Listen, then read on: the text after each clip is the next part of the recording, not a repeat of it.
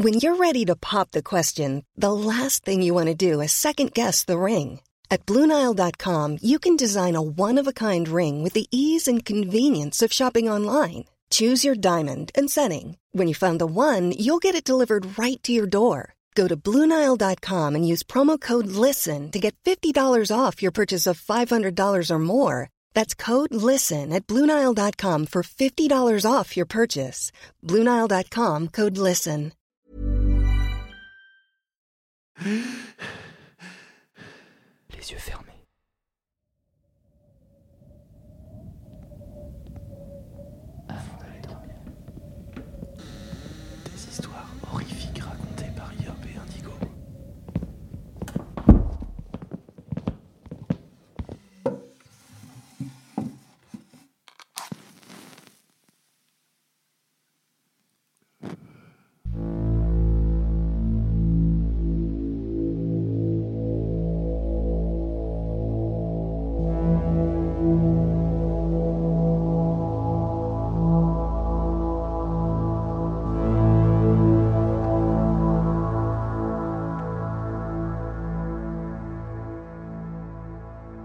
Installez-vous confortablement au fond de votre lit, remontez la couette jusqu'au menton et fermez les yeux.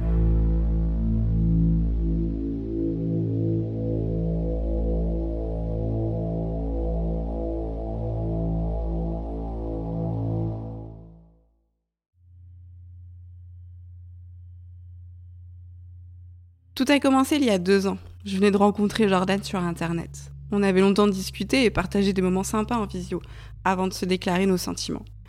Après plusieurs mois, on a décidé qu'il était temps de se rencontrer enfin en vrai. Je suis donc partie en avion à l'autre bout du pays malgré les réticences de ma mère.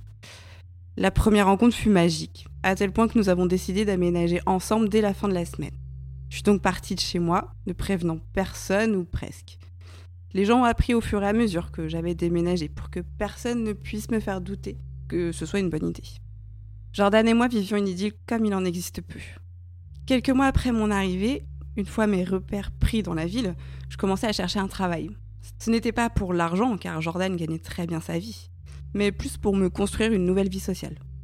Je devins donc serveuse dans un grand restaurant du centre-ville. L'équipe était vraiment sympa et je me suis vite fait de nouveaux amis. Néanmoins, un détail me chagrinait, la plongeuse. Une dame d'une cinquantaine d'années, assez étrange, avec son tablier noir. Elle était traitée comme une paria dans l'établissement. Il est vrai qu'elle n'était pas très agréable. Elle répondait sèchement à mes bonjours et filait aussi vite que le vent à peine son travail terminé, sans jamais prendre le temps d'échanger quelques mots avec qui que ce soit. Mes collègues m'ont prévenu qu'elle était un peu spéciale. Elle récupérait les fins de mégots des clients dans les cendriers et avait réservé un casier spécialement pour elle et gare à celle qui oserait y mettre ses affaires. Tout ce qu'on savait à propos d'elle, c'est qu'elle avait un contrat de travail spécial pour travailleurs handicapés. J'ai travaillé avec des personnes au handicap invisible suite à un traumatisme crânien, et je voyais de grandes similitudes avec mes anciens patients. Je décidai donc de redoubler de gentillesse et de m'intéresser un peu à elle, prenant en pitié cette pauvre femme que tout le monde rejetait. Le matin, en plus de lui dire bonjour, je lui demandais comment ça allait, je lui souhaitais bon courage pour la journée. Ces simples petites attentions ont suffi à la dérider et elle a commencé à se joindre à l'équipe pour le repas, puis à rester discuter quelques minutes après le service. Un jour, elle a même demandé mon numéro de portable pour prendre des nouvelles en dehors du travail. J'étais touchée de l'avoir aidée à se sociabiliser, comme ça, euh, je lui ai donné mon numéro de téléphone. Puis mon Facebook. Elle m'écrivait beaucoup sur ses jours de repos, ça a commencé par un texto dans le week-end pour prendre des nouvelles, puis un chaque jour du week-end. Elle aimait toutes mes publications Facebook, commentait toutes les photos. Puis elle m'écrivait 3, 4, 5 textos par jour, même les jours de travail. Elle m'appelait ma princesse et me disait tous les jours que je lui manquais.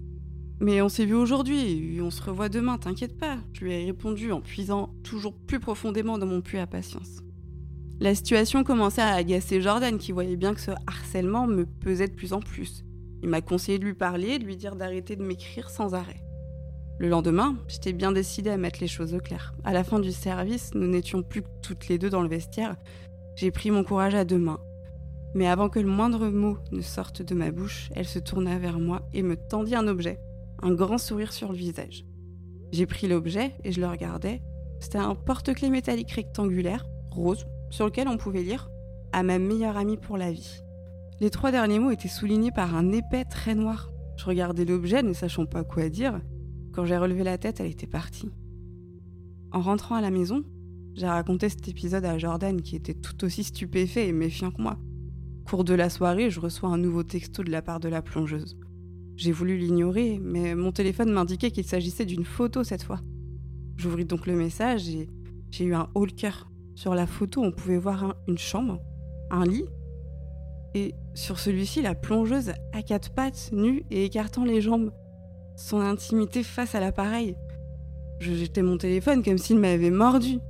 Jordan, surpris de ma réaction, regarde à l'écran et une grimace si vilaine s'est dessinée sur son visage que j'en explosais de rire. Après quelques minutes de fou rire nerveux, Jordan me dit d'un ton ferme Bon, cette fois ça va trop loin. T'es trop gentil pour lui dire ce que tu ressens. Vraiment, ça la blesserait. Euh, mais là, c'est la photo idéale pour dire que c'est moi qui veux que votre amitié prenne fin. Fais-moi endosser le mauvais rôle, ça devrait la calmer. Après avoir approuvé l'idée, je jetais de dégoût le porte-clés à la poubelle et parti me coucher. J'ai mal dormi cette nuit-là, la plongeuse avec son tablier noir et ses cheveux argentés hantaient mes rêves. Le lendemain, je décidé de lui parler franchement. La discussion fut brève.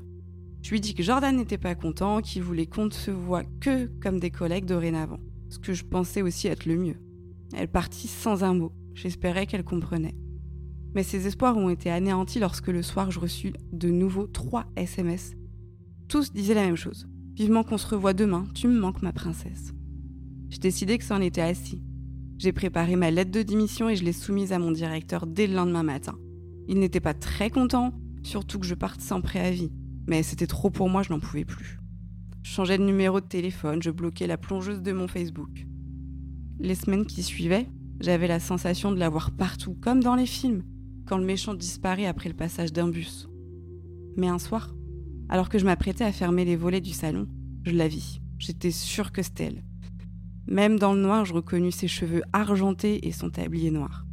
Mais bien entendu, le temps que je tourne la tête pour appeler Jordan et lui dire de venir voir, elle avait disparu.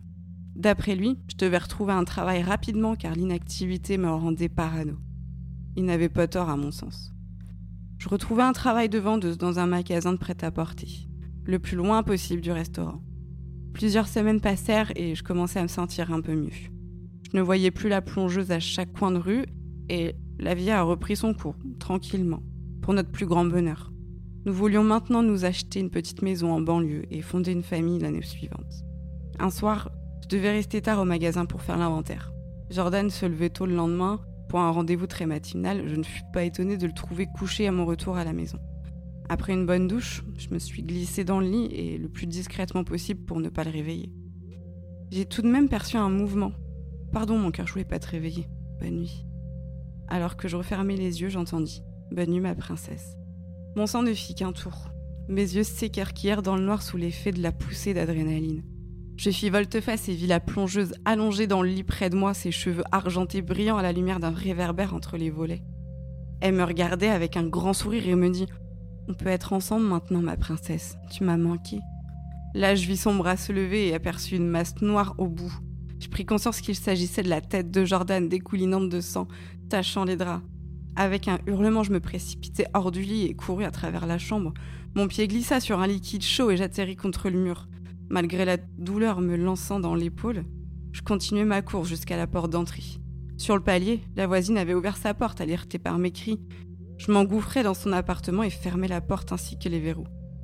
Me laissant tomber sur le sol en position fétale, et pleurant toutes les larmes de mon corps, je n'avais pas encore conscience d'être couverte du sang de l'homme que j'aime. La voisine appela la police, mais à leur arrivée, la plongeuse avait disparu. Elle n'était pas non plus chez elle et elle n'était jamais revenue travailler au restaurant. Elle s'est littéralement volatilisée. J'ai quitté le pays, parti à des milliers de kilomètres de tout ce que j'ai pu connaître de près ou de loin dans ma vie. J'ai même dû apprendre une nouvelle langue pour reprendre ma vie de zéro et tourner la page. J'ai changé de nom, de numéro, de coupe de cheveux, j'ai même fait un peu de chirurgie esthétique, histoire de devenir réellement une nouvelle personne. Aujourd'hui, ça va mieux. Je sens que je suis prête à reprendre une vie normale. J'ai même fait les courses aujourd'hui après des mois de livraison à domicile. C'est un beau progrès. En arrivant devant ma porte, je cherche mes clés, ouvre et marche sur quelque chose tombé sur le paillasson. Je pose donc mes sacs dans l'entrée et me tourne vers la porte. En baissant les yeux, je m'aperçois qu'il s'agit d'un porte-clés métallique rectangulaire, rose, et sur lequel il est inscrit À ma meilleure amie pour la vie. Ces trois derniers mots soulignés d'un épais très noir. Thank you.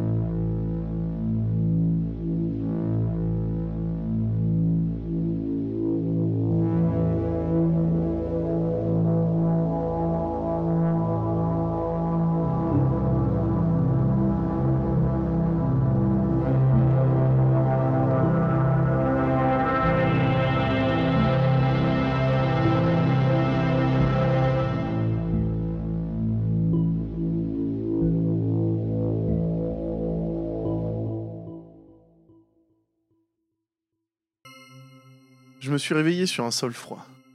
La sensation de glace humide sur mon visage était juste ce qu'il me fallait pour me sortir de mon sommeil. Qu'est-ce qui se passe? Est-ce que je suis en train de rêver? Je me levais lentement alors que ma vision floue s'atténuait en une scène bizarre. Je ressentais une douleur aux fesses et mes genoux étaient trempés. Je me suis dit, c'est quoi ce bordel? Consterné par la vue devant moi. J'étais dans une petite patinoire de hockey avec une ouverture à une extrémité. Un tapis rouge bordait des escaliers à l'entrée de celui-ci, avec des bonbons en plastique géants à chaque rangée. Un homme habillé en Père Noël était assis devant une fausse maison en pain d'épices, fumant un cigare. Il l'a tapoté pour retirer la cendre avant de parler. On dirait que notre petit homme est prêt pour le spectacle. dit-il avec un gros rire venant de son ventre. Il y avait un homme maigre, habillé en elfe, enchaîné à sa chaise, émacié de poche sous ses yeux injectés de sang. Il avait l'air maladif et frissonnant. Il était silencieux avec un regard vide rayonnant de son corps pâle. J'ai trébuché pendant une seconde sous le seul projecteur qui a créé un anneau d'attention autour de moi. Le reste de la patinoire était enveloppé d'ombre. J'ai regardé mes pieds nus, puis j'ai aperçu ce que je portais. Un putain de costume de patineur artistique. J'ai ressenti le même sentiment que précédemment, cette fois avec un soupçon de peur. Non, crainte et terreur. J'ai crié C'est quoi ce bordel? Non, de fureur. J'ai essayé de me diriger avec beaucoup de difficulté vers l'homme étrange habillé de manière festive. dit-il en agitant un doigt. Une bouteille égarée a volé d'un côté de la patinoire. Elle s'est écrasée au-dessus de ma tête, envoyant du verre et du sang partout, et je suis retombé sur la glace. Ça faisait mal. J'ai regardé d'où venait la bouteille alors que du sang coulait de mon front dans mes yeux. Cela ressemblait à quelqu'un portant un masque de cochon dans l'ombre. Un masque vraiment, vraiment réaliste. En fait, il y en avait une foule entière. J'ai tourné la tête pour regarder autour de moi. La patinoire entière était entourée de ces monstres masqués par des têtes de cochon. Il devait y en avoir au moins une centaine. Ils avaient l'air de garder avec eux plus de bouteilles et de nourriture pourrie. Avec d'autres éléments aléatoires qui constituaient essentiellement des déchets, les tenant avec leurs sabots crasseux. Le Père Noël en train de fumer a stoppé mon scan déconcerté du public. Tu ferais mieux de danser, sinon tes fans pourraient devenir indisciplinés. Il laissa échapper un autre rire chaleureux avant d'écraser son cigare sur le bras de l'elfe. Il fit un petit crépitement bouillonnant. Il n'y a pas eu de réaction. Un des porcs a jeté une poignée d'ailes de poulet moisies sur la glace. Un autre a acheté une vieille couche. J'ai esquivé deux autres bouteilles de bière avant de me relever, sous une douche de verre. La puanteur de la moisissure et de la bière tiède remplissait l'air. J'ai crié Qu'est-ce que c'est que ça? L'homme déguisé en Père Noël tendit la main, tandis que l'elfe lui passait un cigare frais. Le faux Père Noël l'a giflé sur le visage parce que l'elfe ne l'allumait pas assez rapidement. L'elfe chercha un briquet et tendit la flamme pour que le Père Noël puisse l'allumer. C'est mon cadeau pour toi, pour être toujours aussi aigri pendant les vacances. Nous avons tous besoin d'un rappel pour changer nos habitudes. dit-il en expirant de la fumée dans les yeux de l'elfe. Que se passait-il? Comment suis-je arrivé ici? J'esquive une autre bouteille, puis secoua la tête. Bon, c'est la merde. Je me suis retourné en faisant un cercle, gagnant leurs applaudissements. Quand j'essayais de danser discrètement vers le gros homme, il me jetait des ordures et des bouteilles. J'ai fait de mon mieux pour éviter de marcher sur du verre brisé. Et j'ai échoué. Des éclats de verre brun sale ont tranché mes pieds, me faisant grimacer et me mettre à genoux. La sensation de minuscules morceaux de verre qui se brisaient et craquaient dans mes talons et mes genoux était atroce. Ça me brûlait et démangeait. La foule m'a jeté de vieux spaghettis et des tranches de pain vert détrempées sur le visage. Une tomate à moitié pourrie manquait à peine ma bouche. Il y avait des mouches qui commençaient à faire le tour des piles en décomposition alors que les asticots se tortillaient. La vue me faisait parfois défaut. J'ai essayé de danser à nouveau sur mes pieds qui saignaient, mais la démangeaison brûlante en séquence ainsi que la douleur aiguë étaient trop fortes. J'ai encore trébuché. Alors l'un des porcs a jeté de la litière pour chat directement dans mes putains d'yeux. La puanteur écrasante de l'ammoniaque m'a fait tousser et m'a tellement dégoûté que j'ai vomi sur la glace et sur mes pieds. Putain de merde hurlai-je en me traînant sur mes orteils mutilés. Je me couvris le visage et me dirigeai misérablement vers l'hôte tordu. Il laissa échapper un rire joyeux puis attrapa l'elfe par l'arrière de la tête avec une poignée de cheveux. J'ai été bombardé de bouteilles et d'ordures. Boîtes de thon dentelées et papier toilette. Hamburgers crus et fromage bleu. Tampons usagés et hamburgers à moitié mangés recouverts de touffes de cheveux mouillés. Le Père Noël appuya agressivement la braise de son cigare dans l'œil de l'elfe, qui se tordit et se mordit la langue pour arrêter de gémir. Je suis arrivé aux marches alors que la foule jetait progressivement des ordures de plus en plus dégoûtantes sur mon chemin. Du verre jonchait toute la patinoire, laissant derrière moi un chemin particulièrement irrégulier. Le Père Noël a tiré sur l'elfe au visage. J'ai trébuché à la vue soudaine de son arme. Transpercé et mortifié par la matière cérébrale et le sang qui souillait maintenant le pain d'épices. C'est jeu auquel tu voulais jouer, non? Le Père Noël se moqua, tenant toujours l'elfe mort par l'arrière de sa tête affaissée. Le putain de malade a utilisé son pouce et son index pour déplacer les lèvres du cadavre, Je n'ai pas pensé aux conséquences de mes actions. a-t-il dit en imitant une marionnette. Il laissa l'elfe tomber sur ses pieds puis pointa le pistolet sur moi, me faisant signe de revenir vers la glace avec. Montre-moi si t'es digne, gamin. Comme tu peux le voir clairement, j'aurai besoin d'un nouvel elfe la veille de Noël. a-t-il dit en donnant un coup de pied à l'elfe mort au visage. Va te faire foutre Je peux pas danser sur cette merde répondis-je en faisant un geste vers le champ de verre et d'ordures. Et je ne veux pas être ton putain d'elfe C'est obéir ou mourir, petit danseur dit-il, avant de me tirer dessus. Il a coupé l'intérieur de ma cuisse, me faisant tomber sur le tapis. J'ai grogné et crié d'agonie. J'ai hurlé de douleur, dégoûté. Mais c'est quel genre de connerie pornographique de torture? J'ai regardé la foule qui continuait à acheter des ordures et des bouteilles dans l'arène glacée. J'étais étourdi et terrifié, dégoûté et nauséeux. Je n'ai jamais imaginé un scénario plus tordu. Où diable étais-je? Pourquoi se passait-il cela? À moi Ma vie valait-elle vraiment la peine d'être sauvée en cédant à cette folie, seulement pour gagner l'opportunité de me retrouver comme cet elfe abusé? Non. Je l'emmerde. J'ai choisi de mourir. Je roulais sur le dos et attendis le coup fatal. J'emmerde l'idée de céder à ce psychopathe, et j'emmerde Noël. On n'est même pas en décembre. Une idée étrange s'est frayé un chemin hors de mon subconscient à cette ligne de pensée. Attendez, attendez, attendez. Comment je le sais? Et qui suis-je censé être de toute façon? Pourquoi je m'en souviens pas J'entendis les lourdes bottes noires craquer lentement vers moi. J'ai levé les yeux alors qu'il déposait une boîte sur ma poitrine. Un papier d'emballage rouge avec un ruban vert. Je fixais des poignards dans ses yeux malveillants et joyeux. Il s'est agenouillé et a enfoncé le pistolet dans ma tempe. Je lui ai donné le doigt. Il suffit de tirer, connard Je danserai pas pour toi Il a retiré le ruban et a déchiré le papier, jetant le contenu sur moi. C'était plein d'araignées. J'ai sauté en arrière par réflexe et je les ai frottées pour qu'elles s'en aillent. La boîte s'est renversée, libérant plus d'arachnides grimpants, ainsi qu'un revolver. J'ai plongé pour l'attraper alors qu'il retournait à son siège. J'ai rapidement cherché à le viser et j'ai commencé à tirer. C'était des balles à blanc. Cela ne fonctionne que dans un sens. Joyeux Noël, Louis. J'ai commencé à pleurer. Je voulais pas lui donner satisfaction, mais mes larmes coulaient comme de la nourriture pourrie de la foule. Est-ce que je dors? Cela doit être un cauchemar. Pourquoi est-ce que je me souviens pas comment je suis arrivé ici ou qui je suis? Cela peut pas être réel. La patinoire entière a éclaté de rire comme la plus puante des bennes à ordures. Le bruit des mouches était accablant, assourdissant.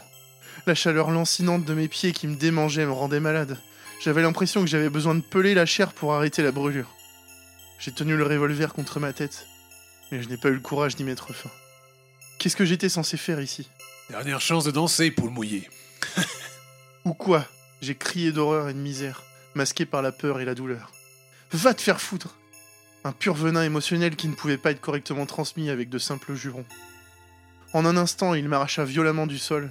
J'ai battu et griffé son visage alors qu'il me traînait sur la glace. Il me maîtrisait complètement. Il n'y avait pas d'échappatoire à cet horrible cauchemar auquel j'étais maudit de succomber. Il m'a jeté à l'envers sur du verre brisé et a refusé. J'ai crié de pure agonie alors qu'il glissait vers moi sur la glace, puis me tira par les poignets. Je suis allé chercher son entrejambe, mais il m'a rapidement fait pivoter avec une violence gracieuse qui m'a envoyé tomber sur les fesses et sur des éclats plus infectés de misère sanglante. J'ai cherché dans le tas d'ordures pour le pistolet. Il a sauté rapidement sur moi et atterri directement sur mon poignet, le démolissant avec 130 kilos de bottes noires. J'ai hurlé. Le Père Noël t'a déjà donné un cadeau. J'ai essayé de me balancer pour le faire trébucher, mais mon corps était tellement hagard et affaibli, rempli de douleur et de verres brisés. Infecté par le contact avec de la viande en décomposition, et des moisissures. Partout des démangeaisons et des brûlures. Je n'ai jamais regretté de ne pas me tirer une balle dans la tête autant qu'à ce moment-là. S'il vous plaît, dis-je en demandant le pistolet. Eh bien, Le Père Noël caressa pensivement sa barbe sanglante. c'est Noël après tout. déclara-t-il incorrectement, descendant de mon poignet brisé. Il m'a donné un coup de pied avec l'arme, ainsi qu'une petite montagne d'os de poulet et d'asticots.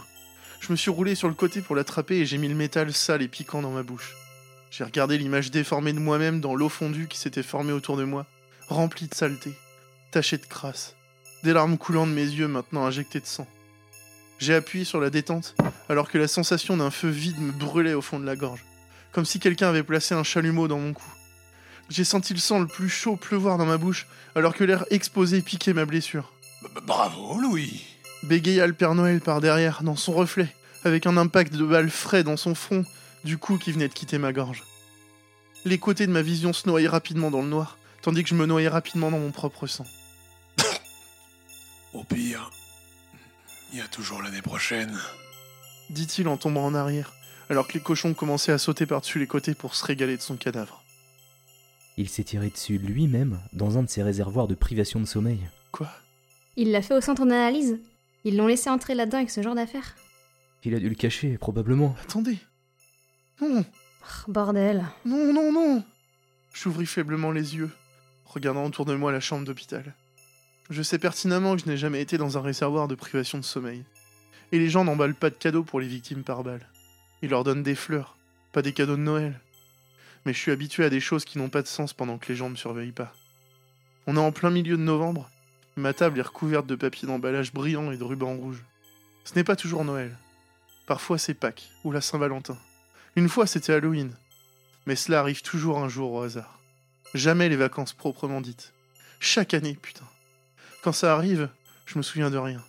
Mes souvenirs et mon sens sont comme arrachés de mon cerveau. Mais voilà, je me réveille à l'hôpital avec une autre tentative de suicide ajoutée à mon dossier. Chaque année, comme une horloge. Et ils se demandent pourquoi je déteste les vacances.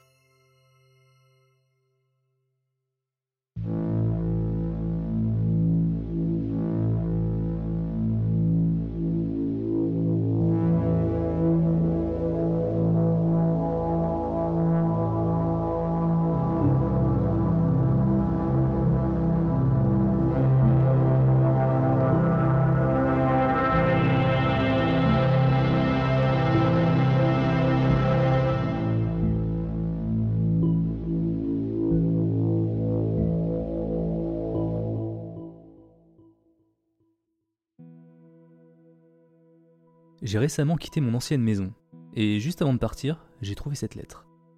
Elle était dans mon garage, dans un aquarium vide que je comptais donner. Je sais pas qui l'a écrite et je sais pas quoi en faire, alors je vais vous la lire. J'ai décidé de t'écrire cette lettre, juste au cas où tu la trouverais. Peut-être que ce sera le cas ou pas. Dans les deux cas, je serai quand même heureux.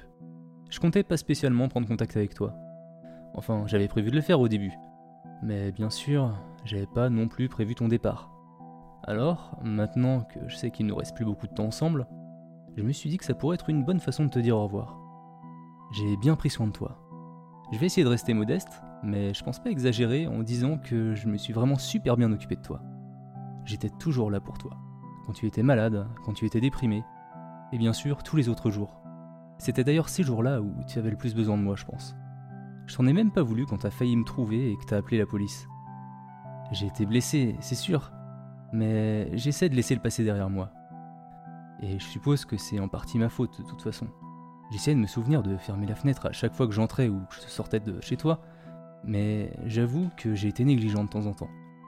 Je l'ai laissée ouverte seulement pour faire entrer un peu d'air frais pendant ton absence, mais j'ai oublié de la fermer avant que tu rentres à la maison. C'était une erreur d'inattention, et tu remarqueras que je l'ai jamais répété. Mais appeler la police pour ça était un peu excessif, tu crois pas? Aucun mal n'a été fait, et tu ne m'as jamais trouvé. Mais j'ai toujours le sentiment qu'il s'agissait d'un abus de confiance. Cependant, il y a eu du bon dans tout ça. J'ai décidé d'éviter autant que possible de quitter la maison à partir de ce moment, ce qui m'a permis de passer plus de temps avec toi. Je suis désolé, je comptais pas parler autant de ça. Et comme je l'ai dit, j'essaye de pardonner et d'oublier. Alors je vais juste te dire que je suis désolé de t'avoir fait peur. Est-ce que tu sais que tu avais des souris dans ta maison? Je doute que oui. Je sais à quel point tu détestes les rongeurs, et que tu aurais fait quelque chose si tu t'en étais rendu compte. Mais je m'en suis débarrassé pour toi, et tu ne l'as jamais su, et c'est ça qui me plaît le plus. J'aime quand je garde l'environnement sous contrôle et que je peux vraiment voir comment tu es quand t'es tout seul. Est-ce que tu sais que t'as laissé trois fois ton poêle allumé en quittant la maison?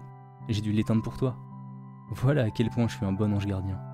Tu n'as d'ailleurs jamais pensé à nettoyer le filtre de ton sèche-cheveux. Je devais le faire aussi, je te jure, c'est comme si t'essayais de brûler ta maison. Mais plus encore que les tâches classiques de routine, je t'ai donné à manger. Quand quelque chose dans ton frigo arrivait à expiration, je le remplaçais. C'est marrant, la première fois que je l'ai fait, je me suis dit que t'allais t'en rendre compte. Mais ça n'a pas été le cas. J'ai commencé petit, en remplaçant seulement deux ou trois trucs que t'étais pas susceptible de vérifier. Et puis inconsciemment, t'as commencé à considérer comme acquis que ta nourriture était toujours bonne. C'était un processus progressif, mais franchement, j'ai été surpris de la rapidité avec laquelle tu t'étais adapté. C'était l'un de mes moments préférés, te voir devenir dépendant de mes soins sans jamais le savoir. C'était le genre de choses qui me rendaient toujours le plus heureux. Je nettoyais les sols, je donnais de l'eau à tes plantes. J'ai même fait la vaisselle une fois. Tu le faisais habituellement tous les soirs, mais une fois tu as oublié. Alors je l'ai fait pour toi. Tu t'en es pas rendu compte non plus. J'ai vraiment pris bien soin de toi. Alors pourquoi est-ce que je me suis jamais montré? Pourquoi est-ce que j'ai pas cherché à m'attribuer le mérite pour mes actions? Eh bien, c'était pas parce que je pensais que tu serais furieux par le fait que je vive dans ta maison, bien que cela m'ait traversé l'esprit après que t'aies appelé la police à propos de cette fenêtre ouverte. je suis désolé de remettre ça encore sur la table, mais c'était vraiment déplacé de ta part. Enfin bref, je me suis jamais montré parce que je voulais t'observer. Je voulais t'observer dans un cadre complètement neutre. Si t'avais su que j'étais là, ça aurait pas été pareil. Toi et moi, on a une relation très proche, et je voulais pas la gâcher en introduisant des échanges supplémentaires. Tu as un aquarium dans ton salon. Tu t'occupes des poissons. Enfin, à vrai dire, je m'occupe des poissons. Tu continues à oublier de les nourrir. Mais bon, prétendons pour cet exemple que tu t'en occupes. Eh bien, que font tes poissons en retour? Ils vivent. Bien sûr, ils ne vivent pas de la même façon qu'ils le feraient dans la nature, mais ils ne le savent pas. C'est un peu comme ça entre toi et moi. Je m'occupe de toi et je demande rien en retour. Je regarde juste. J'ai tellement appris sur toi pendant tout ce temps. Je connais tes traits les plus évidents, ainsi que les moindres petits détails. Je sais comment tu agis, comment tu penses. Je sais où tu irais me chercher dans ta maison et où tu n'irais pas. C'est cette compréhension qui m'a permis de prendre encore mieux soin de toi. J'ai appris à te suggérer des choses, à planter des idées dans ton esprit avec une parfaite subtilité. J'ai remarqué ce moment où tu te sentais seul, et j'ai décidé que tu avais besoin d'un chien. Je savais que tu avais déjà eu un chien auparavant, et je savais que chaque année, tu sortais un sapin de Noël d'un placard que tu n'ouvrais quasiment jamais.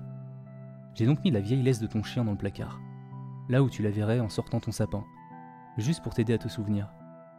Bien sûr, c'était pas suffisant pour que tu prennes la décision d'adopter un chien, mais c'était une accumulation de choses comme ça. Je ne vais pas t'ennuyer avec les détails, mais ça a marché, n'est-ce pas? Et je m'occupe aussi de ton chien. J'ai toujours été là pour te guider dans la bonne direction et te faire faire ce qui était le mieux pour toi. Je t'ai aidé à décider quoi porter, où aller, qui étaient tes amis, et toutes sortes de choses. J'ai pris soin de toi. Mais toutes les bonnes choses ont une fin. Je sais que tu vas bientôt déménager. C'est une fin un peu amère pour une si belle relation, mais je sais que notre temps est écoulé. J'ai envisagé de déménager avec toi, mais pour être honnête, je pense avoir appris tout ce qui était possible d'apprendre sur toi. J'espère que tu prends pas mal, mais je crois que je commence à m'ennuyer un peu. C'est pas grave, c'est comme ça. Alors, en guise de revoir, je vais cacher cette lettre quelque part. Je connais la plupart des endroits où tu tomberais dessus et ceux où ce serait pas le cas. Mais je vais faire de mon mieux pour trouver un endroit pour lequel je suis pas sûr que tu vas regarder. Comme je te l'ai dit, je te connais. Alors regardez si tu vas trouver ou pas cette lettre, et voir comment tu vas réagir si tu la trouves sera une dernière surprise pour moi. J'espère que tu apprendras à prendre soin de toi sans moi. Et merci pour tous les bons moments que nous avons passés. Affectueusement, ton ange gardien.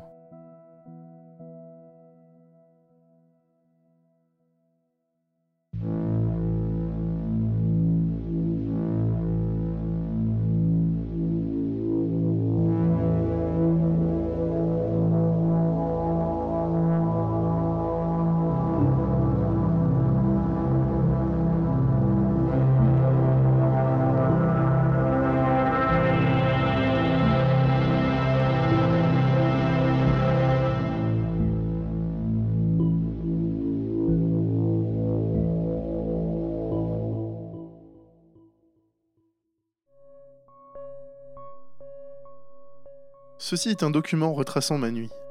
Cette nuit. Je ne sais pas quand je vais le publier. Peut-être quand je déciderai de partir. J'ai une application de dictée vocale. Je vais pouvoir continuer à mettre à jour ceci. Toutes mes excuses si quelque chose semble bizarre. Je dois chuchoter. Je me trouve devant le bureau où j'ai rencontré Gary Swift pour la première fois. Cela fait des années que personne n'est venu ici. Les murs tiennent assez bien depuis que cet endroit a été abandonné. Mais le toit a définitivement connu des jours meilleurs. Le camp Meadowbrook a été ouvert et fermé, rénové et rouvert. Puis fermé encore et encore et encore depuis 1984. Assez approprié pour un endroit que l'enquêteur de Trenton a autrefois surnommé le camp de la mort. Depuis que j'y étais, ils ont refait les lieux. Plusieurs chalets ont été démolis et reconstruits, ou repeints pour être complètement différents. Si je me souviens bien, la dernière fois qu'ils avaient prévu de le rouvrir, ce n'était pas du tout un camp d'été. Ils avaient un plan fou pour en faire un centre de réadaptation. Heureusement, aucune tragédie n'a conduit à l'échec de ce plan. La société de gestion a tout simplement manqué d'argent et abandonné le projet. Merci Seigneur. C'est tout ce dont un groupe de toxicomanes a besoin. Être coincé au milieu des bois, entouré des souvenirs de tous les enfants assassinés ici. Je suis au bord du lac maintenant. C'est là que j'ai trouvé le premier corps. Le petit Jimmy McLean, 9 ans. Nous pensions qu'il s'était retrouvé pris sous une branche d'arbre tombée en sortant à la nage. À l'époque, nous n'avions aucune idée de qui était Christopher Carter, l'homme vivant dans les bois. Nous ne savions rien de lui, de sa vie, ni du fait qu'il nous observait depuis une semaine entière. Nous ne savons toujours pas ce qui a fait craquer l'homme. Carter était le genre de personne que vous appelleriez de nos jours un survivaliste. Je ne pense pas que nous avions ce terme à l'époque. Si nous l'avions, je n'en savais rien. Il avait vécu dans ces bois pendant près d'une décennie, chassant sa nourriture et restant à l'écart des gens. Il connaissait très bien Slack, et il avait clairement développé sa capacité à retenir son souffle sur une longue période de temps. Jimmy McLean, grand pour son âge mais désespérément maigre, n'a eu aucune chance. Je me tiens dans l'un des bâtiments les plus récents. C'est un dortoir avec salle de bain et douche intégrée. Nous n'en avions pas à mon époque. Nous avons dormi dans une cabane et pris une douche dans une grande installation de l'autre côté du camp. Je ne sais pas si ce bâtiment est toujours là. Je vais devoir le vérifier plus tard. Je devrais probablement expliquer ce qui se passe, au cas où les gens seraient confus. Le camp Meadowbrook est une zone fortement surveillée. Les rangers patrouillent ici constamment, tout comme le service de police local. Mais pas maintenant, cependant. En raison de l'ordre de confinement du gouverneur, la moitié du département des parcs a été congédiée et la plupart des flics ont été affectés dans les zones résidentielles de la ville. Il y a des patrouilles occasionnelles, mais rien que je ne puis éviter. J'ai peut-être l'air d'une vieille fille, mais je suis vite debout. Je m'entraîne pour ce soir depuis que je suis adolescente. Je suis dans le dortoir des filles. Pas le nouveau, mais celui dans lequel j'étais. C'est là que je l'ai vu pour la première fois. Chris Carter. Il portait des vêtements de camouflage, mais je pouvais le voir par le mouvement de son corps et par la façon dont la lune brillait sur son masque de cuir noir. J'hurlais. Mon amie Kirsty a essayé de me calmer, mais elle ne m'a pas cru quand j'ai dit que j'avais vu un homme masqué se promener. Elle m'a dit d'aller dormir. Kirsty. J'essaie de me rappeler à quoi ressemble son visage, mais la seule chose qui me vient à l'esprit est la vue de sa tête coupée, assise sur le sol de la douche. Je me souviens que Kirsty était belle, mais je me souviens pas à quoi elle ressemblait. C'est drôle ce que l'âge nous fait. Je suis au fond de la cabane. Je viens de voir un véhicule de patrouille passer. Je ne sais pas si c'était un flic ou un garde forestier. Trop sombre pour voir les écritures sur la voiture. Il ne pourrait pas aider de toute façon. Il a fallu plus de six policiers pour abattre Carter cette nuit-là. Je pense pas qu'une petite voiture de patrouille ferait une différence. Il a été déclaré mort cette nuit-là, après avoir assassiné 16 campeurs, 7 conseillers, et pendu Gary Swift à un arbre par ses propres entrailles. Pauvre Gary. Il n'a jamais vraiment aimé le plein air, mais la gestion d'un camp d'été allait faire partie d'un programme d'expérience de travail pour son université. Il avait un bel avenir devant lui dans les études organisationnelles. Carter a cependant empêché cela. Cet arbre a été démoli lorsqu'ils ont décidé de rouvrir près de six ans plus tard. Ils ont détruit des cabanes, nettoyé un tas de bois et construit d'autres cabanes. Quand Meadowbrook était de retour en affaires. Moins d'une semaine plus tard, cependant, il est revenu. Les nouveaux conseillers et les nouveaux campeurs ne l'ont jamais vu venir. Comment même pourrait-il l'imaginer? Carter était mort. Carter n'était pas du tout mort. Il a fallu une nuée de flics cette fois, et même là, il semblait impossible à arrêter. Ils l'ont finalement abattu lorsqu'un officier désespéré l'a frappé avec sa jeep. La controverse a fait rage pendant des semaines.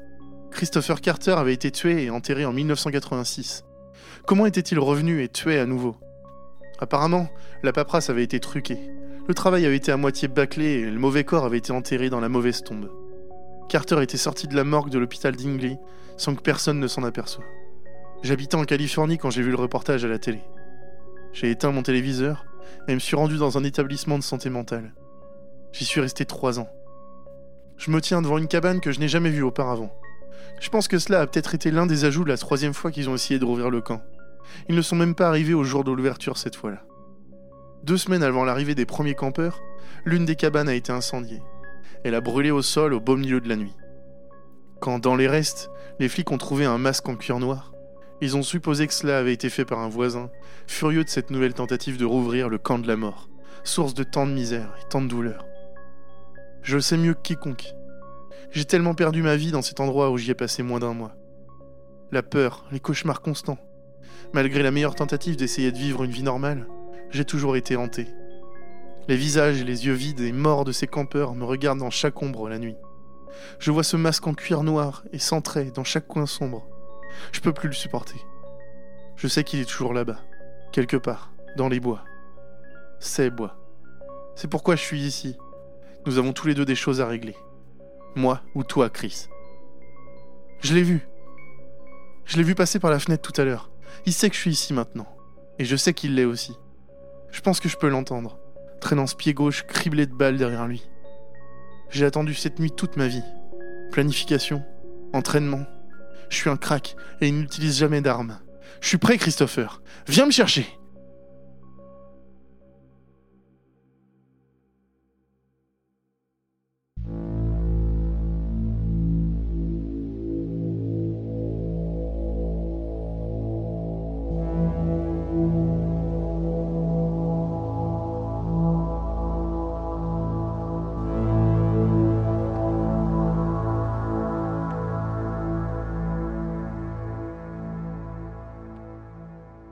Bien, bonsoir à tous. Bonsoir. Bonsoir à, bonsoir à toi, Andigo. Bonsoir, Yop. Tu vas bien? Bah écoute, moi ça va très bien, merci. Ça va aussi? Ouais, impeccable. Eh bien, merci d'avoir écouté cet épisode jusqu'à la fin. On voudrait commencer par euh, remercier tous les auteurs, et plus particulièrement Alexia. Euh, Alexia qui est une, une adados qui nous a envoyé l'histoire de la plongeuse, donc la toute première histoire de l'épisode. C'est ça. Et donc, euh, merci euh, beaucoup, Alexia. Félicitations, Alexia. Tu gagnes un porte-clés rose rectangulaire. Et d'ailleurs, c'est pas nous qui avons lu cette histoire, c'est euh, Emeline, oui, tout à fait. que vous avez d'ailleurs déjà entendu dans un quick slip précédemment. Exactement. Ouais. C'est cool, ça, d'ailleurs. Bah, franchement, ça fait toujours plaisir d'entendre d'autres voix, je pense, que les nôtres. Ouais, Parce que à Carrément. un moment donné, voilà, yop, indigo, indigo, yop, euh, c'est lassant un peu. ça va.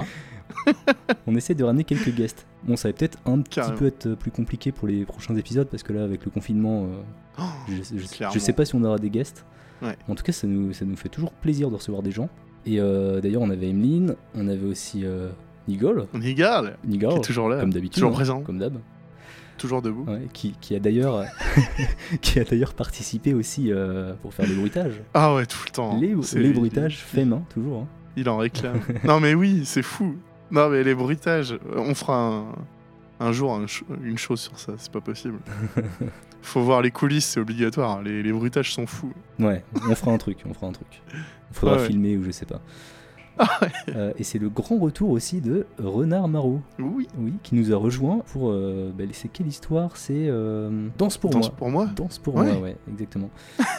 Donc euh, rôle d'infirmière. Oui, sa dernière apparition, ça date de la cabine 22. C'est elle qui faisait l'intro avec moi. C'est donc épisode 1, Peut-être. 2. Ouais, ça date maintenant. Ouais, Ça, ça, fait, ça date. ça fait plus d'un an. Donc ça, Ouais. fait, ça fait toujours plaisir de recevoir, de revoir des anciens qui viennent nous filer des petits coups de main. Carrément. bah, Renard Marot elle nous file des coups de main tous les mois. hein. C'est vrai, c'est vrai, mais on a. Clairement. euh, Oui, et puis on l'a eu aussi, mais l'épisode 9. Bah oui, bah oui, en guest. Ouais, elle venait parler avec nous. euh, Ouais, ouais, bien sûr. Beaucoup de monde qui a participé à cet épisode, donc on remercie, euh, on remercie tout le monde. Merci à tous. Ouais. C'est top. Indigo, avant de passer à la suite, tu m'avais dit que Ouais. tu avais quelque chose à nous présenter. Une petite reco. Ouais, je t'en ai parlé euh, vite fait. Tu m'as dit, mais ça, ça intéressera sûrement les Adados. T'es venu, t'a- t'avais une mallette, t'avais un petit sac à dos, tu m'as dit j'ai une reco. Alors euh, vas-y. Et j'avais une mallette. ouais, carrément. J'ai acheté un jeu sur euh, PS4. Alors, je crois qu'il est dispo sur PC, Xbox, tout ça. Ça s'appelle Little Hope. H-O-P-E. C'est le deuxième jeu de la, la série The Dark Pictures Anthology. C'est c'est fait par euh, Supermassive Games, ceux qui avaient sorti Until Dawn, Mm. qui, a, qui a vachement qui a cartonné euh, ce jeu. Pour de bonnes raisons d'ailleurs, il était vraiment cool. Ouais, il était fou ce jeu. Franchement, euh, vraiment cool. euh, vraiment univers film d'horreur slasher avec euh, une bande de jeunes qui va dans, dans un chalet et qui se fait buter. Comme on aime, comme Enfin, on aime. tout y est quoi. Ouais, c'est ça. Clairement, c'est parfait quoi.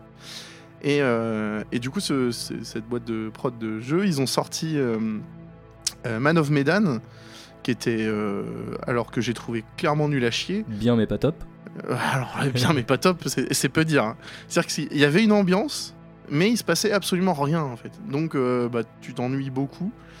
Et là, par contre, ils ont bien revu leur copie. Donc, c'est sorti là euh, le 30 octobre, euh, il y a un mois là. Donc, euh, Pour Halloween quoi finalement. pour Halloween, ouais, clairement. je pense qu'ils ont bien visé. Moi je pense qu'ils ont voulu participer au mois de l'horreur avec nous, tu vois. Ils ont voulu, ils, ils- ils ont voulu profiter, tu vois, de, de Faut tout pas ce le qu'on a dire. Non. Genre on est sponsor. Non, pas du tout. Non, non, en fait, ouais, ils ont, ils ont bien calculé leur coup parce que là, pour le coup, l'ambiance est carrément différente. C'est beaucoup plus intéressant, beaucoup plus travaillé. Le jeu, euh, en termes de jouabilité, on est plus du tout sur, sur euh, Man of Medan. Pour le coup, c'est enfin, vraiment mieux. Euh, comment ça se passe? En gros, c'est ce genre de jeu où on fait juste des choix. Euh, on bouge pas beaucoup les personnages. Il y a des petites phases d'exploration. où On peut, enfin, on joue un personnage à la manette, donc on peut le déplacer, tout ça. Regarder des objets, analyser, etc. Mais euh, la majeure partie du temps, c'est euh, des choix à l'écran, donc des personnages qui discutent. Il faut choisir. comme, euh, je sais pas si tu les avais fait, tu sais, les Walking Dead. Pas du tout. Non? Bah, ça, ça fait un peu ça, sauf que ça faisait beaucoup plus cartoon en fait. Là, j'imagine que c'est plus réaliste. Ah ouais, ok. Mm. Non, non, l'ADA est très réaliste. Ouais, ouais, ça se veut. Bah, en fait, même pour te dire, c'est que ils ont pris, ils ont modélisé, comme pour Until Dawn où ils avaient pris des vrais acteurs. là, il y a l'acteur principal qui, qui a été modélisé, qui est Will Poulter. Will Poulter. Alors, qu'est-ce qu'il a fait de beau? Will Poulter, hein, c'est lui qui jouait dans Le Labyrinthe. Et c'est lui aussi qui jouait dans Black Mirror euh, Bandersnatch, celui où il y avait les choix justement. Donc c'est marrant, Ah oui, petit clin d'œil, tu vois. même chose. Enfin, la même chose. Ouais, ça doit être son truc, tu vois. Et du coup, ouais, c'était le, c'était aussi, voilà, c'était dans Bandersnatch, c'était le, le geek là qui avait les cheveux blonds décolorés, euh, Hmm. qui faisait un jeu, euh, voilà, qui codait un jeu. Là, donc lui, c'est le héros euh, du, du jeu. Mais on joue plusieurs personnages à la suite. C'est, c'est, assez sympa. Franchement, univers, on est dans un petit village. Franchement, si vous aviez joué à Silent Hill sur, sur PlayStation à l'époque, euh, vous retrouvez exactement cette ambiance de village avec de la brume et des gens trop chelous qu'on croise le long des routes. Euh, c'est ouais. Tu, peux nous faire un petit bien. pitch de l'histoire Sans nous en. Eh bien, trop nous en révéler. euh, sans, sans trop vous en révéler, ouais, bah, alors ce sont des étudiants, quelques étudiants qui sont dans un bus de nuit, et en fait, il y, y a eu un accident où, à un moment donné, en tout cas, la police se trouve sur la route et leur demande de passer par la petite ville de Little Hope. Euh, et donc, au moment où ils vont euh, changer de chemin, du coup, euh, pour rejoindre leur destination, eh bien, ils vont avoir un accident de bus. Et donc, ils se retrouvent à pied. Le chauffeur de bus a disparu et ils doivent traverser à pied la petite ville de Little Hope. Il va se passer plein de choses. Ouais, c'est une petite randonnée quoi. C'est une petite randonnée, euh, une randonnée. une randonnée. La contraction. C'est pas mal. Moi, je connaissais la randonnée. ça passe mais- bien, ça passe bien. Non, c'est pas une randonnée. C'est une randonnée, ouais. ah, ça marchait bien. donc, euh, donc The- euh, ouais, on retrouve des personnages. Alors, si, a quand même des gens qui avaient joué à Man of Medan, qui l'avaient détesté comme moi, foncez sur Little Hope, c'est carrément mieux, ça vaut vraiment le coup. Et on retrouve le personnage du narrateur, c'est un espèce de psychologue chelou qui. Enfin, c'est pas, c'est pas un psy, ça c'était dans Until Dawn. Ah, il était vraiment Euh, bien. ce c'est personnage. un, c'est le conservateur. C'est un- c'est le conservateur là. C'est un, un personnage qui, qui a un peu le même rôle que le psy dans Until Dawn, qui euh, coupe les histoires et qui te donne des indices ou pas. D'ailleurs, tu peux refuser ces indices. euh, ou qui te guide en te donnant des, des infos comme ça sur l'ambiance. Et c'est assez cool de pouvoir faire des pauses avec lui. Euh. Voilà, c'est euh, plutôt cool. Et donc, normalement, bah, The Dark Pictures Anthology, c'est le deuxième, et ils sont censés en sortir 8 au total. Ah ouais, quand même. Ah, c'est ambitieux. hein. Mais ce sera pas des jeux liés, mais, euh, mais ouais, c'est un beau défi, hein, franchement. Et euh, il Ouais. se fait en combien de temps? J'ai pas fini. J'ai joué 3 heures. Ah, tu fais des recommandations de choses que t'as pas fini. Franchement, j'ai déjà joué 3 heures dessus, tu vois, donc c'est pas mal. Ouais. Et l'ambiance, tout, c'est sympa. En fait, euh, j'ai pas envie de jouer trop longtemps sur un jeu comme ça parce que j'aime bien me, me dire que ça pourrait être un film, tu vois. Donc, euh, donc du coup, 3 heures, c'est bien. T'as le temps de, de vraiment de faire un truc, un bout d'histoire, un vrai bout d'histoire. Et puis du coup, en 3 heures, ouais, je crois que j'ai fait euh, une bonne partie de la ville, déjà la moitié, je crois. Donc, euh, je pense qu'une deuxième session de 3 heures, ça doit pouvoir se terminer. Tu seras du genre à le refaire après pour euh, à- savoir les autres fins ou tu iras sur YouTube euh, J'ai rarement le courage pour ça. euh. Il y a trop de jeux, hein. il y a trop trop de jeux à faire. C'est long en fait. Ouais. Parce que choisir des, des- des destins différents pour tes personnages, c'est ça peut être long, ouais. Ok. Eh ben merci. Euh, est-ce que tu, Bah, est-ce- de est-ce que tu veux lui euh. mettre une note Ah bah non, on va pas mettre une note, tu l'as pas fini. Une pré-note. 4K, ouais. Ah là, t'es en train de me faire une euh, super transition. Parce qu'on parle de jeux vidéo, on parle de podcast, on parle de kawaii. Il s'est passé quelque chose d'incroyable après euh, l'enregistrement du dernier épisode d'avant d'aller dormir. Quelque chose de fou. Quelque chose d'incroyable. à l'époque, on était tous les deux dans la même pièce et on n'avait pas de masque. C'est- c'est fou, ça. ça. Ça déjà c'est fou. C'est- Ouais. Enfin bref. Nous en fait quand on enregistre avant d'aller dormir, on aime bien euh, garder un peu euh, nos micros ouverts, enfin allumés. Ouais. Que ça nous sert euh, par exemple pour les, euh, pour les what the fuck, euh, voilà. Et on a commencé en fait à enregistrer un, carrément un nouveau concept en fait. Tout un nouveau podcast. Bah, c'était pas prévu. Hein. C'était pas du tout prévu. Et on a enregistré tout un podcast en fait en une soirée. Et il s'appelle Doudou 4000. et je suis obligé de te laisser le présenter là. C'est c'est ton bébé. Ok. Bon, Doudou 4000, qu'est-ce que c'est Pardon, je me remets un peu du truc parce que c'est compliqué. Euh, en gros, euh, Yop et moi, on discutait de, de musique et tout ça, et je lui expliquais que à l'époque, donc à l'époque, c'est quand j'étais euh, au collège, enfin pré-ado quoi. Tous 14 ans. Je sais pas. euh, Ouais, un truc comme ça peut-être, même avant peut-être. Je jouais à un jeu sur PlayStation 1 qui s'appelait Musique 2000.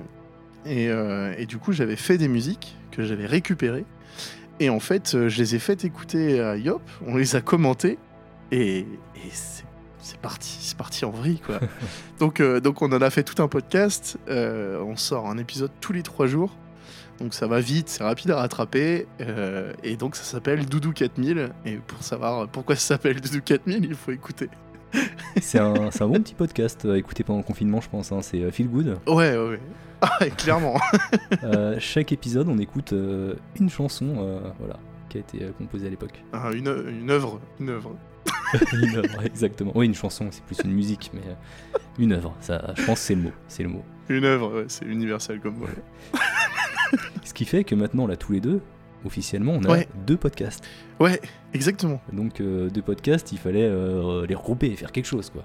Ah, fallait marquer le coup. Marquer le oui, coup. parce qu'il est pas signé euh, avant d'aller dormir, le podcast. Oui, Euh, Doudou 4000. c'est vrai. C'est pas la même chose, quoi. Et d'ailleurs, euh, vous avez peut-être entendu en tout début d'épisode, là, de cet épisode, un petit euh, les yeux fermés, comme ça. là. Tu le fais super bien. Merci. On dirait que c'est toi qui l'as fait. Non, pas peut-être. Et ben, c'est les yeux fermés, c'est le nom de- du label qu'on vient de, de créer pour regrouper tout ça. L'idée, c'est quand même de pouvoir proposer des nouveaux formats, euh, peut-être à l'avenir. Euh, et donc, euh, on voulait tout regrouper sous un même nom, pas forcément toujours appeler tout avant d'aller dormir. Hmm. Donc, euh, donc l'i- l'i- l'idée d'avoir ce nom-là, bah voilà, parce que bon, euh, Yop et Indigo, euh, ça, pas ça très va un vendeur. temps. C'est pas- Je sais pas, ça dépend. Non, mais c'est vrai qu'avec avec Avant d'aller dormir, on est vraiment bah, cantonné à un seul format, à l'horreur.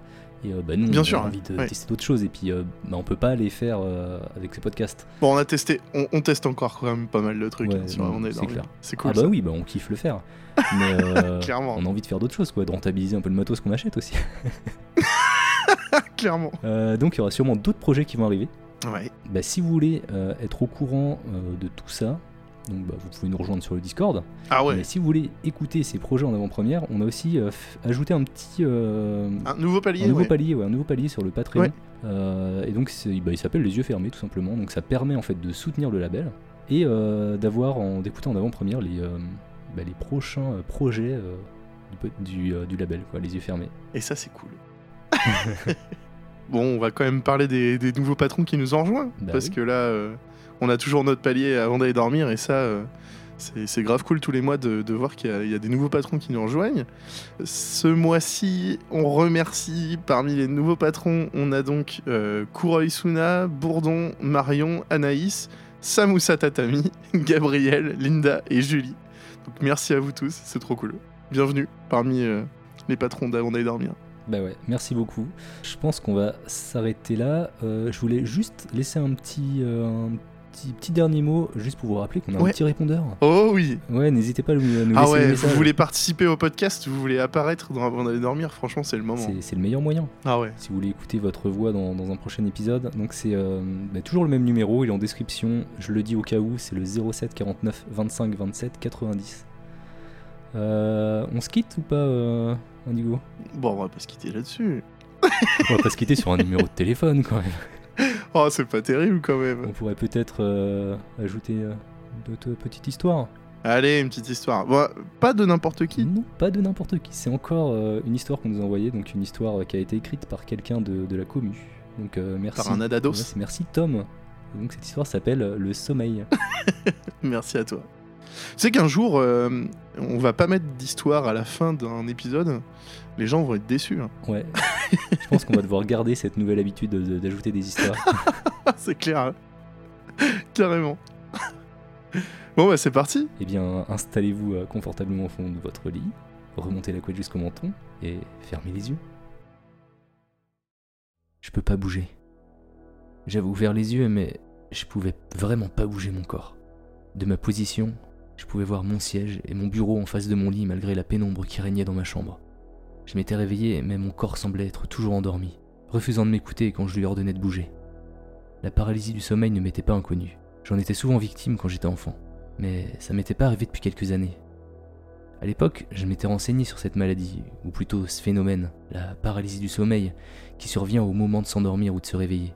Elle consiste à être pleinement conscient, mais en étant incapable de faire le moindre mouvement. J'avais lu de nombreux témoignages de personnes qui étaient victimes de ces troubles du sommeil, qui s'accompagnaient parfois d'hallucinations auditives, sensitives ou visuelles. Pour ma part, je n'avais jamais été confronté à ce genre d'hallucination. La paralysie était le seul symptôme dont je souffrais. Après de nombreuses expériences similaires dans mon enfance, j'avais réussi à trouver une technique afin d'en sortir rapidement, qui consistait à se concentrer afin de bouger un doigt en suivant un décompte. Je commençais donc à effectuer mon astuce afin de me réveiller rapidement. 10. J'essayais tant bien que mal de tenter de bouger mon petit doigt.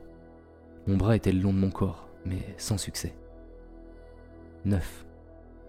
Je réessayais une seconde fois. Cette fois-ci, je commençais à sentir des fourmis parcourir mes phalanges. 8. J'en étais à mon troisième essai, tout en plongeant mes yeux dans la pénombre, trop concentré à essayer de me réveiller quand je le vis, dans l'encadrement de la porte.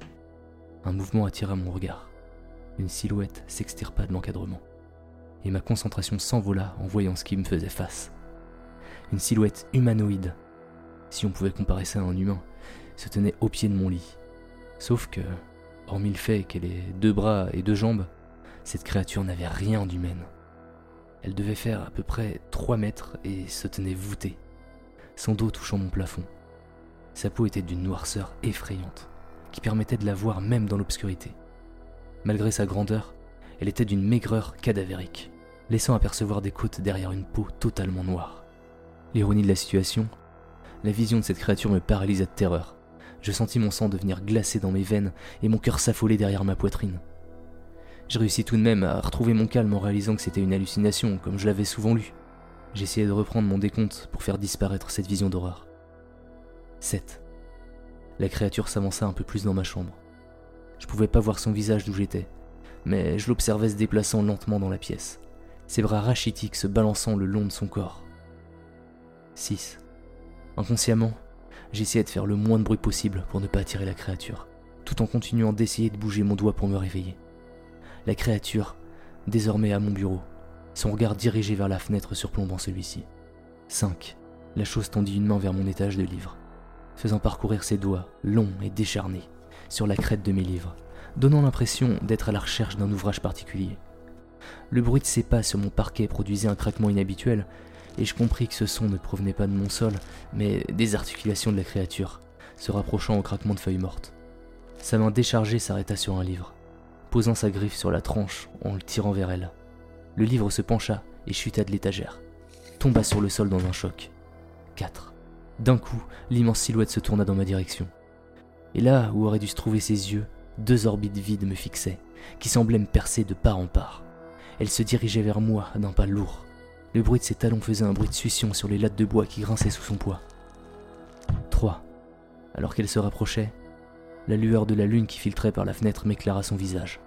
Ce que je vis me confirmait qu'elle n'avait rien d'humain. autour de ses orbites. Sa peau était totalement brûlée. On ne pouvait voir aucun détail de son visage, si ce n'est un énorme sourire qui dévoilait des rangées de dents anormalement grandes. Je retenais maintenant ma respiration, me rendant compte que la peur m'avait fait oublier de respirer. J'osais à peine inspirer, même si la chose était à moins de deux mètres de moi. Deux. Je sentais maintenant une odeur que je supposais comme étant ce qui se rapprochait le plus de l'odeur de la mort.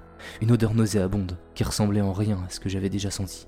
Je sentais son souffle chaud sur mon visage, alors qu'elle se penchait sur moi, m'observant de ses orbites, qui étaient à quelques dizaines de centimètres de mes yeux. Je remarquai alors des morceaux rouges entre ses dents acérées, qui ressemblaient fortement à de la viande crue. La vue horrifique de son visage recouvrait tout mon champ de vision, me concentrant toujours à bouger mon doigt, malgré la terreur dans tout mon corps. 1. La créature touchait désormais pratiquement mon visage, avec son épiderme brûlé. Je sentais des fourmis qui commençaient à parcourir mes phalanges, ce qui était bon signe. Mais alors, j'entendis un son guttural émaner de la chose, un mélange entre un raclement de gorge et un cri d'agonie. C'est lorsque je vis son sourire s'agrandir encore plus que je compris que ce bruit était en fait le rire de la créature, qui semblait me regarder avec convoitise. Elle recula légèrement la tête pour ouvrir sa mâchoire gigantesque et fondit sur moi. Zéro. Je me réveillai dans un cri. J'étais assis dans mon lit, ma chambre toujours dans le noir, mais vide. Je transpirais à grosses gouttes, malgré que j'étais frigorifié sous ma couette.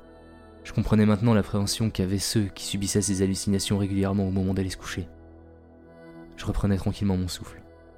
Quand je regardais vers mon radio-réveil, celui-ci indiquait 3h33. J'avais encore quelques heures de sommeil devant moi, même si se rendormir après un tel épisode ne serait pas chose aisée. Je sortis de mon lit pour aller m'en rafraîchir avant d'essayer de me rendormir. Mes jambes tremblaient encore de la rencontre que je venais d'avoir. Je me dirigeais doucement vers la porte de ma chambre quand mon pied buta contre quelque chose de lourd. Je me pencha et quand je vis l'objet en question, mon sang sembla se geler dans mes veines. À mes pieds, sur le parquet se reflétait la lumière de la lune sur la tranche brillante d'un livre qui aurait normalement dû se trouver sur mon étagère. Puis, j'entendis un grattement provenant du mur derrière moi.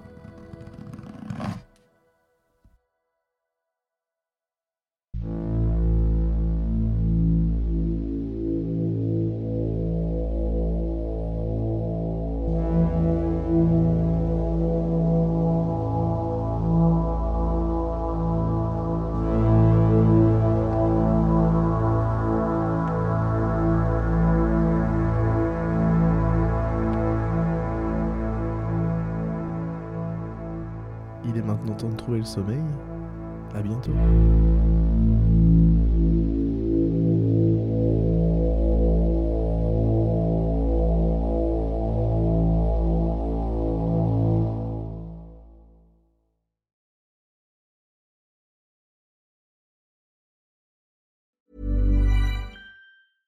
Imagine the softest sheets you've ever felt. Now imagine them getting even softer over time. That's what you'll feel with Bowl and Branch's organic cotton sheets. In a recent customer survey, 96% replied that Bowl and Branch sheets get softer with every wash. Start getting your best night's sleep in these sheets that get softer and softer for years to come. Try their sheets with a 30-night guarantee. Plus, get 15% off your first order at bowlandbranch.com. Code BUTTERY. Exclusions apply. See site for details.